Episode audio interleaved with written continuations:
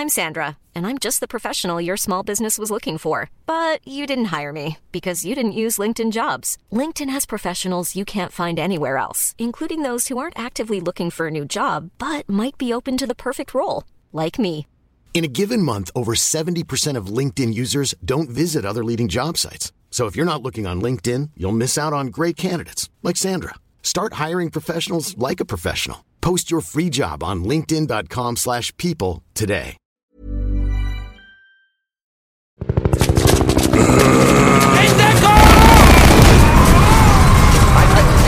Heerscharen von Untoten, gewaltige Explosionen, Werwolf-Attacken. Die neuen John Sinclair Hörspiele zeichnen sich besonders durch ihre atemberaubende, filmreife Geräuschkulisse aus. Erfahren Sie nun am Beispiel eines Zombie-Angriffs aus der Sonderedition Der Anfang, aus welchen verschiedenen Soundelementen sich eine typische Gruselszene zusammensetzt.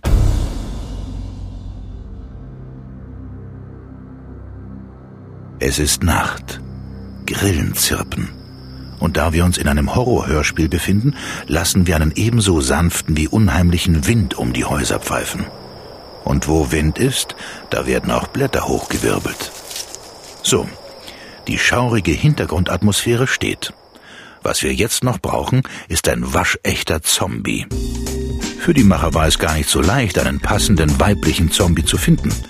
Viele Sprecherinnen wurden gecastet, bis schließlich die Wortart-Mitarbeiterin Alexia Agathos die Ansage bekam, so zu tun, als hätte sie seit drei Tagen Magen-Darm-Grippe.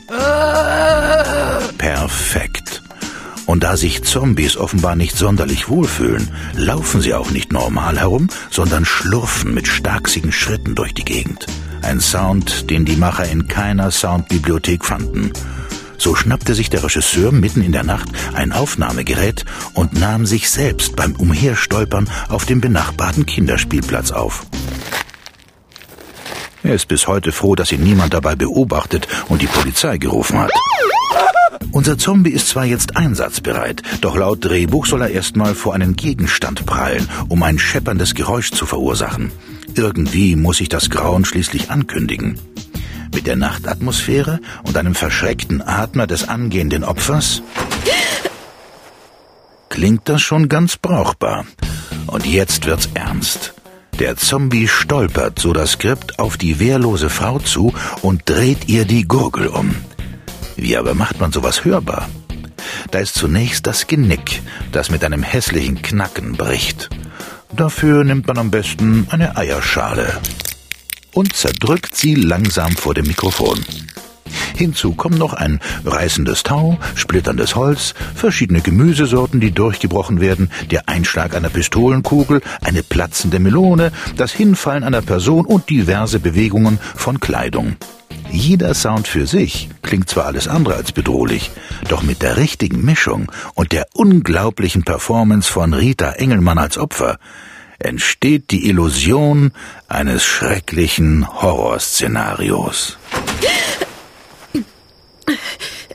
Hallo? Hallo? Ist der wer? Hallo? Was machen Sie hier? Wer sind Sie? Mein Gott, sind Sie verletzt? So sagen Sie doch. Nein, das, das kann doch nicht. Aber, aber, aber, aber das ist doch. Ah!